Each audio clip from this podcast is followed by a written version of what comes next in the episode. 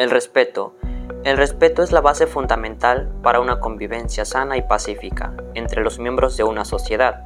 Para practicarlo es preciso tener una clara noción de los derechos fundamentales de cada persona, entre los que se destaca en primer lugar el derecho a la vida, además de otros tan importantes como el derecho a disfrutar de su libertad, disponer de sus pertenencias o proteger su intimidad.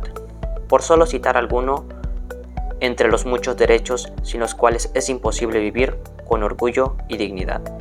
El respeto abarca todas las esferas de la vida, empezando por el que nos debemos a nosotros mismos y a todos nuestros semejantes, hasta el que le debemos al medio ambiente, a los seres vivos y a la naturaleza en general, sin olvidar el respeto a las leyes, a las normas sociales, a la memoria de los antepasados y a la patria en que nacimos.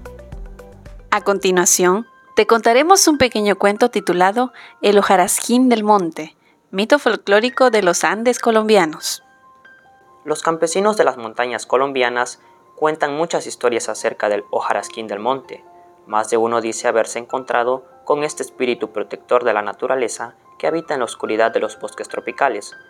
Los que lo han visto coinciden en que se trata de un árbol hombre cubierto de musgo, ramas y flores que camina rápido y furtivamente entre el follaje, en medio de un atronador ruido de hojas secas. Su aparición causa verdadero espanto, sobre todo a los taladores de bosques y a los cazadores, a quienes nunca se les muestra de frente, sino que se les acerca por la espalda cuando el cazador apunta con su arma a un venado o a una danta indefensa, o cuando el leñador levanta su hacha para derribar un árbol que no debería derribar.